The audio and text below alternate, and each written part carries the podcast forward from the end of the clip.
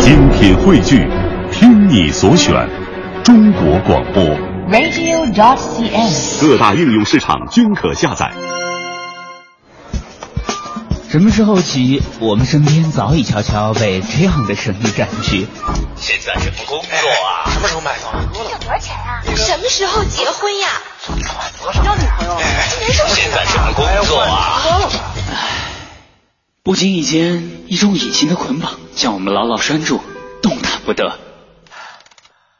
当我们面临毕业，面对社会，初次来到不熟悉的城市迷茫时，是否还记得小时候心中那无数个天马行空、美丽无比的梦想？我要当艺术家，我要当音乐家，我要我要当科学家。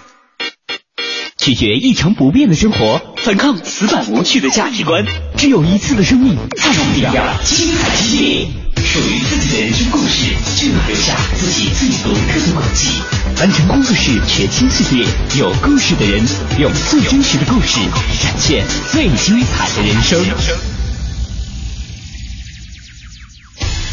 凡成工作室全新人物访谈系列，有故事的人。节目主持人张云远，今日采访嘉宾张志远。张志远，当红男模，二零零八年男模出镜率最高的模特，以特色的外表以及清淡的性格，迅速成为国内炙手可热的超模之一。参与《时尚先生》《世界都市 I Look》《芭莎男士》《青年视觉》《风尚志》《时尚作家》《男士健康》等众多国内主流一线杂志的拍摄，为阿玛尼、Burberry、迪奥、登喜路、Fendi、Gucci、Hermes 等国际一线品牌的时尚秀场走秀，为博朗、人图马、索尼爱立信、诺基亚、摩托罗拉等品牌拍摄广告，并参与了多支音乐录影带的拍摄。记得小时候最羡慕的职业之一就是模特，因为他们总是光鲜亮丽、形象出彩的出现在各种杂志以及广告的彩页上，给人们描绘出一种更美好生活的图景。虽然那个时候自己的人生观和世界观都还在逐渐成型的过程中，但也朦胧却坚定的感觉到那些形象无疑是美的，而那种生活对于大多数人来讲也都是值得向往的。随着长大，渐渐知道了每件事背后都有着我们需要付出的隐性代价。想要变得更美，就要克制许多欲望。而作为一个坚定的吃货，可能再也没有什么坚定比愉快的吃这件事更绝对的了。于是，那个想要变得更美的自己，就和心里的那个模特梦一起，渐渐明显的败下阵来。于是，从某天起，干脆在心里认定那不是属于我的生活，索性也就再也不想去关注了。偶尔从媒体上看到各种超模对自己严苛要求的新闻，也只是更坚定了我对于那份光鲜背后所需要付出的代价的残酷的认知。接受了他们和我生活在两个看似相同，但是却有着天壤之别的平行世界这一事实。而且认真想想，做一个模特，需要克服和面对的欲望，又岂能是简单的口腹之欲这一件呢？即使作为一个上班下班、打卡做饭的普通人，我们都在抱怨无法忽略别人的眼光，感叹着只有当我们意识到生活不是一场华丽的冒险，没有人时刻拿着聚光灯对着自己的时候，才有机会倾听自己内心的声音。而对于那些每天都生活在聚光灯和挑剔的时尚评论人眼中的模特们，他们想要找到自己，应该是一件更难的事儿吧？这个问题其实一直在我的心中徘徊不去，但却没有机会真的去了解一二。直到一位朋友介绍我认识了张志远，这位国内最炙手可热的超模之一，我才真的有机会向他提出我的这些疑问。可是让我出乎意料的是，眼前这个颜值爆表、高大帅气的男孩笑起来竟有些温暖，而他所向往和经营的生活也和我想象的光鲜浮华完全不同，反倒是有点平凡，有点踏实，有点稳定，有点惊喜。其实你的职业是一个特别让人羡慕，而且听起来特别让人憧憬的一份职业哈，模特，而且还是为很多杂志都拍宣传照，每天生活应该给人感觉是那种特别时尚前沿的那个圈子里的。所以我想问你，当时是什么契机成为模特的？或者说最开始你曾经想过、设想过我将来要做怎样的工作吗？其实我是一个一直没有找到自己目标的这么一个人，嗯，因为我觉得。如果一个人的健康的规划、人生的规划，他肯定要先有一个很早的时候就要有一个目标。嗯，然后为这一目标一直奋斗奋斗。但我不好的一点在哪儿？就是我之前我一直没有找到自己的目标，我不知道自己要干嘛。可能因为自己的身体条件啊什么的，之前也有想过要做模特，但我又是一个不太自信的人，所以也没有想过要真正去走这条路。嗯，可能只是在大学的时候，学校外的有那种兼职的去。帮他们那个婚纱影楼做那个路演，那个那就几十块一天的那种，做过几次。嗯，然后但是呢，一直没有信心想真的去从事这个职业。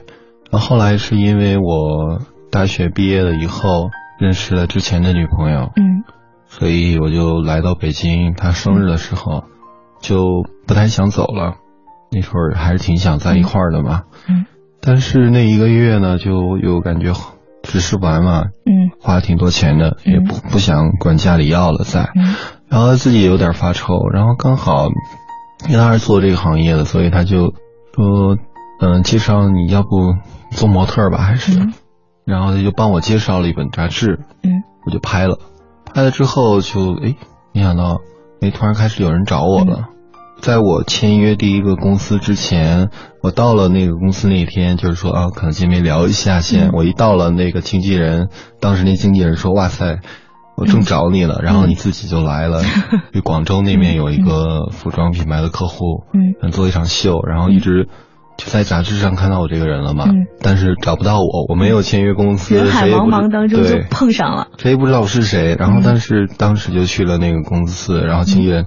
哎，你自己来了，然后就这样签了公司，就一路算是比较幸运吧。当时我那个时候刚开始做模特的时候，没有什么难堪。嗯，这个时尚杂志，那会儿只有时尚先生啊。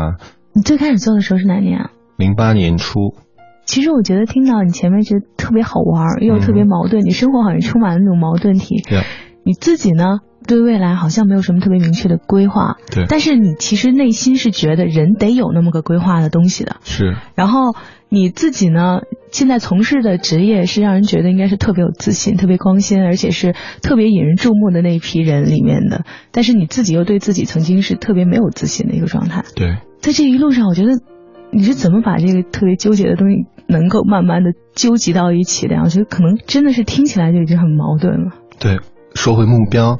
那我觉得目标对于每个人来说那，可能是值得你一生奋斗的事业。嗯，然后这份事业呢，又可以让你有一个期望的收获吧。嗯，所以收获可能不仅仅是呃钱什么，但我觉得你可以有你自己的价值。嗯，你可以做这个事儿，你不仅可以满足你的生活，你又能完成自己的这种价值的诉求。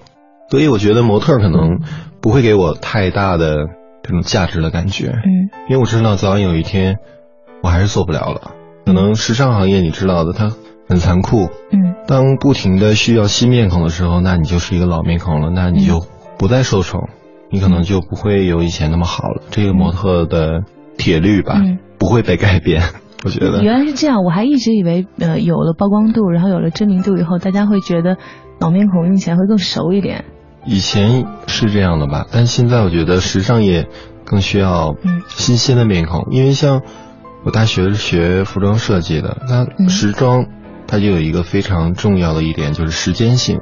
你原来学服装设计的，对，所以你是从躲在后面设计那个 T 台上面人大家应该怎样表现，然后到自己上去了。如果说大学呢，我觉得我大学完全没有学到什么东西。我觉得我大学完全是在享受生活，因为我感觉大学好像一个社会一样，一个很小型的社会。嗯，我很喜欢那个环境，我喜欢在那个社会里生活，但我却没有把我全部的精力用在学习上。嗯，我可能更多的放在了生活上。享受生活的时候啊，其实，呃，很少有人就是能够真正做到单一的只做到享受生活这件事儿。在享受生活的时候，你可能还会设想下一件事儿，就是。我将来想要怎样的生活？对，那你当时想的虽然可能跟未来的事业可能暂时还没有一个明确的目标哈，但当时你有想过说我将来的生活是要怎样的吗？我当时不知道自己以后的生活会是怎么样的，嗯，对自己的前途也非常的迷茫。我大学毕业以后，我计划要再去上学的，其实可能学语言啊，学学学这个，学学那个，其实就是找一个方向，给自己能够在当时的就想让自己具备更多的价值吧。嗯因为觉得自己真的是大学毕业了，跟自己想要的那种价值还相差的比较远，嗯所以我还是想充实一下自己。嗯，那但是，这时候爱情就来了。对，嗯一定要面临选择。那我觉得人生其实就是一个不同选择的一个东西，嗯你需要不停的面对各种各样的选择，嗯你的选择它完成了你的人生。所以你的人生有好多时候看起来不像是单选题，像是多选。对就是在这个过程当中，爱情来了，哎，那爱情和事业，然后怎么样能够取一个坚固的值？这么想的话，哈，其实你当时虽然觉得迷茫，不知道将来想要的是什么，但其实如果现在回头想，好像那个潜在的答案又一直挺明确的，就是你一直想要的是一个能够抓得住、能够看得见的很很稳定的幸福和一种很稳定的生活。但你看第三个矛盾又来了，你想要的是一个很稳定的生活，但你进的是一个让大家觉得很扑朔迷离、很不稳定的圈子。对，大家想象到的可能模特每天的生活就是打扮的非常光鲜亮丽，然后出去外场拍片，可能在杂志上面、各种广告上面能够看到你们的各种宣传。生活的可能就是每天很放松，然后能够有非常多的时间属于自己。事实上是这样吗？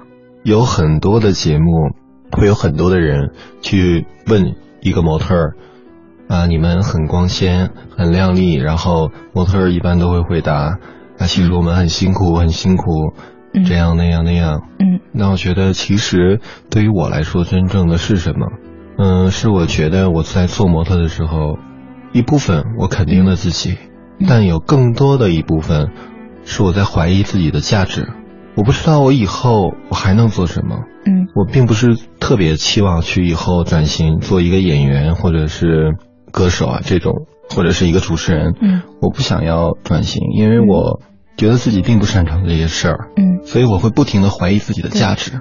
其实你真的是一个特别矛盾的人，对在这个过程当中，我还以为在这个里面你，你说到之前是一个缺乏自信，有一点缺乏自信的人，然后当越来越多的有杂志啊，或者说有越来越多的工作邀约的时候，我以为你会说在这个过程当中会越来越自信，发现自己能够做很多事情，没想到你又想的是那些。我们想的就是经常说有的没的那个事儿，就是能让自己陷入到对自我怀疑里面的事情。那，我是一部分吧，在自己很成功的时候，那可能对我个人的职业生涯来说，我自己的巅峰的时候，嗯。有一部分我是肯定自己的，嗯。但我会想着以后，那早晚有一天你可能就会没落，嗯。或者有很多人超越你，嗯。那你该怎么办？因为你想要一个稳定的生活，稳定的家庭，嗯那你必须要有一个稳定的收入。因为模特这些东西，它没有稳定的收入，我不像其他的上班的人，朝九晚五的哈。朝九晚五，他每个月都有工资。那模特这个东西就是，你如果这一个月没有工作，那你就是没有收入。想要一个稳定的家庭、稳定的生活，它无法满足你。可能你很好，这个时候很好，你这一年，你可能你赚了很多钱，嗯但可能第二年你就不行了，那你第二年怎么办？嗯你应该去做什么？这个不会让你越来越嗯有价值。如果你不选择转型的话，大家也能理解的一点就是，看似特别自由，然后自己可控性大的生活背后的潜台词就是一切都得靠你了，没有人给你那个保障，没有人给你那个规划，对所有都得靠你自己规划。对。然后恰好你又是一个特别喜欢未雨绸缪的人，没有，虽然我觉得模特给我们很多自由的时间，嗯。很多的时间我们不需要工作，但是这种自由的时间是被动的，嗯。不是我主动的要求自由，是被动的，嗯，所以这种自由反而带来更多的是空虚，一个我不确定。价值上、人生价值上的空虚。那段时间，其实像你说的，就是呃像滚雪球一样，机会可能越来越多，嗯。工作的机会越来越多。在这个过程当中，其实是我们经常说的容易迷失自己的一段时间，就是膨胀期对你可能会膨胀，然后可能会有觉得对自己的职业规划也好，对自己未来的规划也好，会出现一种好像一切都带着光环的那种自信哈。在这个过程里面，你对自己曾经的那些问题，我未来想要什么样的生活？你觉得那个时间会有一种给你一种假象，觉得你一度觉得找到了吗？没有，好像反倒是越来越找不到了。因为我会一直想着以后我该怎么办。我知道这个东西我做不了一辈子，我早晚要面对，还是一个选择。嗯，未来该怎么着？可是这对一个当时你在很短的时间内几乎把当时很多主流的杂志都拍遍了，对，然后在大家眼里应该是又当红，风头又正劲，在这个时候你考虑这个问题，其实一定程度上哈，呃，未雨绸缪好的一点就是在你站在最高峰的时候，你给自己如果能想很多东西的话，其实是有更大的给自己有更大的预备的余地的。对，但是你反倒做了一个在那个时候让大家都觉得特别意外的事儿。对。这个选择，像我们之前说，人生就是一个选择的过程。你选择了怎样最后完成你的人生，哎可能是你人生的故事。嗯，那我时时刻刻都会在想着，什么对我来说是最重要的。但那个时候，我的女朋友怀孕了。哇，是一个人生的一个很大的转变的期。对，我们在一起一年多的时候。然后那个时候呢，他们家又在想移民，嗯，澳洲。在那个时间之前哈，就工作也很顺，到了北京以后感感情也顺下来了。那个时间除了在自我怀疑将来想要什么样的生活的时候，你你在这个突发事件之前曾经想过说，我要不然从生活上实现我的那种稳定感？对，你的工作上得不到你的稳定感，那一定要从另外一个地方补过来，不然人会生病的。我觉得。所以你当时选择的是生活。对，所以我觉得我应该把重心放在生活，毕竟我有那么多的时间。嗯。但是后来呢，因为怀孕了，她更希望去澳洲生孩子，因为那个时候人都会觉得国外好，国外怎样怎样怎样，所以呢，她选择了要去澳洲。嗯。我还是希望可以去迎接我的小孩的。嗯。然后我也不想错过他成长的那一些很重要的部分。嗯。所以。我后来就选择了也离开北京，去到澳洲，然后照顾孩子。当时现在说起来觉得很轻松哈，但是如果我们把时间倒回到那个时候的话，我相信可能对于每个人来说是一个挺大的选择。对，因为其实像你说的，最一开始这个职业发展的过程当中，是因为运气也好，或者说各种机会也好，因为自身的条件也要加上运气，才能够一路走这么顺。好不容易好像刚刚实现大家梦寐以求的那么一个境地。突然间，一切你就都放下了。当时你可是一直在担心我未来该怎么办的一个人。这个时候把一切都放下，其实是需要挺大的勇气的。对，面临这种很大的选择的时候，那我觉得在我面前呢有两个选择。嗯。什么对我来说是重要的？嗯。什么对我来说是不重要的？那我只选那个重要的。嗯。那你选择那重要的，那不重要的，你一定要放下。你当时专注的就是，反正在。自己的工作当中一直找不到那个你想要找到的东西，反倒让自己觉得越来越恐慌也好，或者说觉得那种不确定的感觉越来越大，你就抓住了，索性抓住了那个你当时觉得特别稳定的东西。对，我以为会稳定。其实现在说起来哈，再回头看，好像本来是一个很甜蜜的决定哈，但是现在听起来，其实在个人的发展上有点破釜沉舟和悲壮的意思，就是把所有的希望赌在我这个幸福的家庭生活上了。当时你有想过说陪伴小孩，或者说度过自己人生最重要的这段时间哈，是一方面；自己将来之后要做什么，或者这个决定之后你要付出的代价是什么？有想过吗？有想过，所以当我选了，我就不要去想那些还是比较好。我觉得我想那些的话，反而会让我自己觉得很烦恼。嗯，走一步算一步。你生活的第四个矛盾又出来了。你是一个其实心里面一直像那个鸭子划水，你的那个。脚一直在底下拨，然后一直在很纠结，但是到真正其实大家会纠结的那个关口，到底该不该放弃的时候，你反倒是一摔瓶子你就豁出去了，就大家会纠结的地方。对，这就是之前的纠结带来的好。嗯，因为你之前一直在想，所以当你面临选择的时候，你自然知道该怎么选了。其实好像你这么说起来也能理解，在那么纠结，然后在这个工作，而且是已经是应该别人看起来很顺的时候，如果你都觉得哪儿不对的话。可能他内在就是有一些哪里不对的那个东西，昨天把它抛开了，真的去迎接自己的孩子出生这段时间，其实我感觉好像是不是应该内心会更平静一点，好像会更接近你想要那种状态。对。那之后呢？后来回来，那就像预期一样啊，觉得嗯一切可能没那么容易了，嗯，有更多的新人出现给你竞争，这些都是计划内的，这个预料之内的嘛。这个在你走之前，其实最让你纠结的部分就是模特这个职业究竟该往哪儿走。就是其实你思索的就是世界上所有哲学家思索的那个特别重要的问题，就是我是谁，我从哪儿来，我往哪儿去的这个问题哈。这职业将来最后能给我带来什么？想了很久，包括在澳洲也想了很久。当时有觉得自己想到应该怎么办吗？尤其其实又迎来了新生命，其实可能又会给自己一些不一样的东西。对，之后迎来了我一个人生没有选择的阶段吧。那个阶段我没有选择，我觉得一个家庭。一定需要稳定的收入才可以，嗯，所以我没有办法去选择别的职业，因为在澳洲快一年吧，嗯嗯，所有积蓄也都花完了，所以你回来你必须要很快赚钱，你需要钱，我没有办法去再做别的事情，嗯，因为家需要钱。在这个过程当中，虽然好像看似回来了，还是做同样的职业哈，但整个人的状态不一样了。原来是凭借一个机会，然后凑合做做，为了爱情能够留在这个城市，然后把它当成一份职业，内心又特别纠结的一个模特。现在回来以后，是因为肩负着责任，成了孩儿他爹，然后必须要在自为自己这个家庭奋斗的一个状态。那在这个整个的过程里面。在别人眼里看，好像还是离开了一段，又回来做模特了。但是对于你来说，对这个职业再再回来，再即使做同样的工作，感觉应该不一样了吧？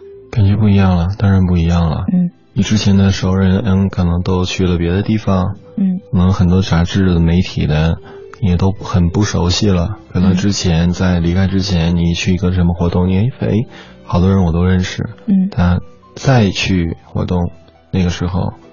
你会觉得，嗯，好多人我都不不认识了，也没有人认识我。就像很多时候，我们说，从学校毕业了之后，再跟朋友一起出去，比如说去 K 歌，突然发现歌单里面的前三页到前五页歌全都不熟悉了，那种状态。对。会一种本来你觉得应该很熟悉，或者说你觉得应该跟你生活很紧密，但事实上，一瞬间你发现身边的整个环境都变了。对。那个时候。本来其实最初的时候对这个职业就有过那种惶恐或者不安，就是觉得它其实并不是能给你带来稳定的生活。现在那个能给你稳定感的那种安全感的圈子，又其实有一些离开了，而且自己岁数也大了一些，应该是所有的内忧外患都加在一起了吧？还好吧。再重新回来，在做模特的这段过程当中，做的顺吗？嗯，还好。虽然说工作没以前多了。但价格比以前嗯 提高了，所以收入的水平还是差不多的。嗯，然后在这段时间里，其实对你相对好的一点是，原来纠结的是我该成为什么样的人，我的工作该怎样。现在其实那段时间就把完全把自己的生活的重心放在家庭上了吧？对，是两个完全不同的状态。刚开始做模特是去追求的，对于价值。第二个阶段呢，从澳洲回来，嗯，是你需要满足生活。对于许多人来说，模特这两个字听起来就带上了几分梦幻和向往的味道。拍大片、走秀场、着美服、被关注，似乎都成了他们专属的特权。可是，在张志远眼中，最初选择这份职业却并不是因为那份光鲜和亮眼。他说，真正的原因其实无比简单，就是为了拥有一份稳定而踏实的爱情。为了爱情，这个温暖帅气的大男孩放弃了继续求学的计划，决定留在北京这座城市，用自己的努力营造一份稳定平实的生活。由于出众的个人条件和谦虚善良的性格，很快他就成为了炙手可热的超模。然而，就在所有人都感叹着他的幸运和顺利时，他的生活和内心却经历着一场巨大的考验。向外看，那份曾经愿意为之付出一切的感情生活出现了越来越大的裂痕；而向内看，自己的内心对未来又充满了迷茫和不确定。他说，那段路是他生活中走过的最艰难的一段。这段时间的过程里面，让你对那个你原来想的、我一直想要的生活到底是什么？那个答案慢慢出来了吗？一度清晰吧。一度清晰，对。但后来其实你生活中又出现了一些变故。对，我的家庭两个人选择结束了以后吧，这个事情对我整个的人生来说，不说这个职业生涯，它都是一个非常大的一件事儿吧。嗯，在这个事件里面呢，引来了太多的是非，能伤害你的都伤害了一下吧。这个事情发生时你多大？二十五岁。所以真的是一个人生的一个挺关键的一个坎儿。对，我跟他之间有过太多不愉快的经历。我们认识就在一起了，一年的时间，后来她怀孕了，怀孕了就生了，生了孩子就这样走过来了。在一起的前三个月、四个月，一切都很好。嗯。然后后来可能我觉得，也许是我有问题或怎样，他开始变得脾气也不好啊，很暴躁啊什么的。那我觉得我可能会慢慢改变他。那会儿会有幻想，你觉得你可以改变另一个人。嗯。然后后来就突然怀孕了。嗯。怀孕了，那孕妇情绪不好啊，或怎么样，我觉得更可以理解的。然后后来就有了小孩，有了小孩，你是不是要有家庭？你是不是要有责任？本以为的责任，你觉得你很多东西你可以忍受，或者是去承担。嗯。但是时间过得太久了，过了几年之后，孩子也长大了，你会发现人生不应该这样。嗯。你应该是时候想想自己到底要什么样的生活。嗯。你这样过一辈子的话，那我会不会觉得我这一辈子我完全是在浪费时间？嗯。那这样的话，我完全出于责任还要在一起的话，会不会对孩子也是不太好的一件事情？嗯。对，所以最后在一个很暴力的。行为下，我终于跺下了那个脚。嗯，我还是决定，我还是离开吧。因为这跟他在一起五年半的时间，我可能有五年都在怀疑这个人爱不爱我，因为他觉得他可以控制一切。嗯，他觉得他完全控制了我。嗯，所以很多时候，你知道，完全控制一个东西的时候，你不会觉得你爱他。可能说这个，别人会突然这样看我了，嗯，会觉得我很软弱或怎么样的。嗯。五年半的时间，我起码被提出了一百多次分手吧。五年半被扇了几百个耳光了吧？又，他一不高兴，他就会喜欢打脸。跟他吵过很多次，你可不可以不要打脸？我不要抓我的脸，嗯，因为我还要工作，嗯，而且我觉得这样很不礼貌。我说的最多的相敬如宾，相敬如宾，但是没什么用。可能就类似有一次，几次吧。就朋友在什么的，他一不高兴就真的啪，哦，就瞬间觉得整个人都被羞辱了。还有一次就是我们在家里什么打牌啊什么的，突然可能哎我接他胡了，真的就是回手一巴掌，我的鼻子瞬间就流血了，然后整个局不欢而散。跟朋友们，所以当我选择了离开以后，结果就被他杜撰的我什么都怎么怎么样。嗯，但是我觉得那由他们说说去吧。那你之后无路可走了，然后只好再走出一条路来。在真的这个平衡感打碎了之后，你曾经有过想，那接下来我人生中那个我可以为之奋斗的，或者说我我生活中那个平衡感还可以是什么？还从这段感情说起吧，因为那半个月呢，我觉得自己已经快有抑郁症了。我的行李被扔出去过两次，我自己要走过一次。就突然你早晨醒了，醒了发现嗯旁边的人一夜没有睡，嗯，然后写着一个男怕入错行，女怕嫁错郎，嗯，这种话，你觉得心很凉吗？嗯，因为可能我那个真的是第二次，嗯，离开后又回来做模特，那工作真的没那么好，收入真的不好，所以那半个月也挺折磨的，我自己也很很悲观，嗯，后来我觉得越来越想越自己。我不要这样了，我不应该这样了，所以还是想突破吧。嗯，就不想在那种环境下继续生活，因为两个人每天都吵架，每天都吵架，觉得对孩子来说也不是好的事情。那样我觉得感情对谁来说都是不健康的。嗯，所以我选择了想结束。嗯，但我又狠不下心。嗯，直到有一次晚上，有一次回家睡着了。那一次我们一起去出去跟朋友喝东西，然后后来喝喝完东西回家了以后，我睡着了，结果他跟我说话我也没听见，他开始拿烟烫我，就我的身上被烫了五个烟疤，嗯，就那因为那天喝的比较多，但我喝完酒我不会闹的，我会很想睡觉，安安静静的，然后结果就活生生的一个一个给我把我烫醒了，所以那一天晚上我拿着行李就走了。然后我走的时候呢，我身上只带了全部积蓄啊，只有八百块，把银行卡里所有的钱啊，或者是我的、他的什么的，都转给他了。然后我还拿了我的衣服，嗯，和我的电脑，还有那时候的宠物，嗯，一只鹦鹉，嗯，一直带着这些我就走了。那时候也不知道自己想要什么，其实说真的，嗯，但那个时候我只知道这样的生活是不对的。什么时候从那个状态里走出来的呢？准确的说，开始有改变，可能是差不多跟他分开三个多月吧。开始有转变了吧？真正我觉得走出了那个阴影期的时候，应该在半年左右吧。嗯嗯，所以那段时间就头发也掉了很多啊什么的。在这个过程里面，可能很难熬，但是也会逼迫我们去想很多生活未来的东西。所以你当时有想过说，你之前那个问题，我除了做模特之外还能做什么？或者说我要的生活到底是什么样的？或者我将来想要做一个什么样的人？我要怎么改变？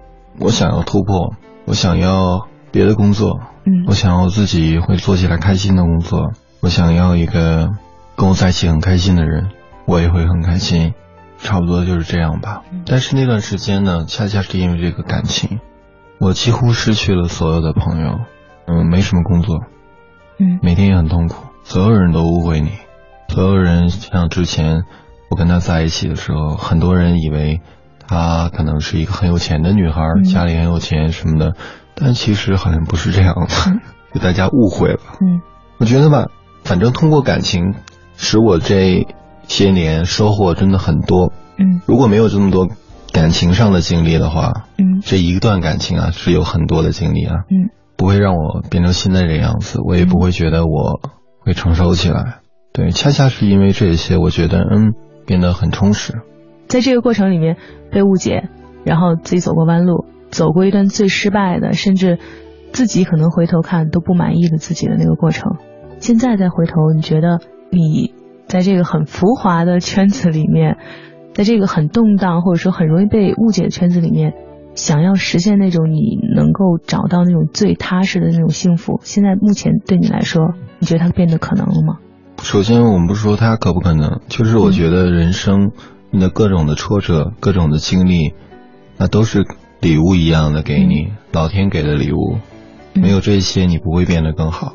嗯，所以我知道什么更好就好了，知道什么是对的就好了。如果没有错，那可能你不会知道什么是对。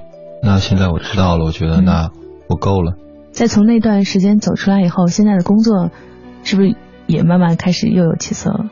对啊，所以工作后来可能一点点恢复。趋于正常吧，可能他不认识的一些人，可能也会来找我工作。嗯，但是现在后来我还是一直像之前我们说的嘛，我还是一直在想我怎么能 找到自己正确的职业方向。嗯，那所以现在我可能开始要做另外一件事情。嗯，对，就终于找到你想要做的那个，能够让你从十几岁开始一直心里琢磨的那个问题了，就是除了做模特之外，我的生活。究竟可以用什么样的方式实现我想要那个稳定？对，还有一个你做这份职业或这份事业的时候，你自己也会开心。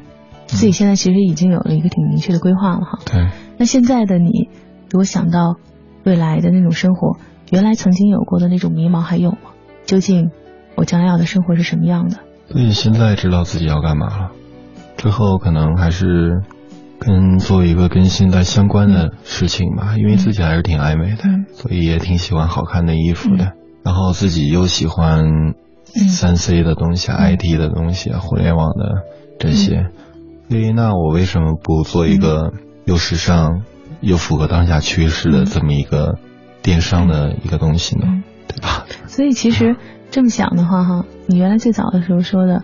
觉得人应该有一个特别明确的目标，很早之前确定下来，并且一直坚持。只不过是你没有在那个十几岁的时候产生，你是用了二十岁开始的这些年，慢慢的形成了那个你最终想要做的东西。对，我觉得这个东西很神奇。这个东西之前我想的话，我觉得我我也想不到啊。嗯。那个时候可能所有的这个行业啊，还有。嗯，风潮都没有真正的来到那个时候，就算去做那件事情，可能也是不会成功吧？也许。而且那个时候的你可能也想不到这件事儿。对，所以呢，当下的话啊，所有一切都摆放在你眼前呢，那你会突然有一个恍然大悟的感觉，哎，我为什么不做呢？嗯，就在整个的过程里面，本来一直是一个矛盾综合体，好像一直是各种生活当中的人生态度的那种矛盾的观念，本来一直围绕着你的生活。对，突然间所有的这些矛盾，所有的不对，到了人生的这个点上，到了走过了那个最低谷，突然他们好像又都聚合到一起，拼成了一个属于你的很对的答案。对，我觉得这个很神奇的。最初确定采访张志远的时候，我给自己的计划是采访一位当红的超模。而当这次采访结束的时候，我才意识到，不知从什么时候开始，我眼前的他就只是一个简单的、抱着认真的态度温暖生活的叫做张志远的大男孩。他觉得人生应该充满缜密的计划，但这份计划却曾经迟迟没有出现。他认为爱情与婚姻应该温暖与踏实，为此他甚至愿意付出一切。却最终失败结束。他很快的在模特生涯中收获了让旁人艳羡的成功，自己却时刻在担忧未来的生活将去向何方。他的生活似乎一直充满了矛盾与纠结，但却从来没有停止过向前的脚步。他说，在经历人生最深的低谷时，他也曾经无数次的产生过对自己和生活的怀疑，而身边不熟悉的人所投来的种种质疑和误解。也无数次刺伤他的内心，但当这一切过去，他却最终发现，所有没能将我们打倒的伤害，最终都会变成一份礼物，让我们更好的看清自己。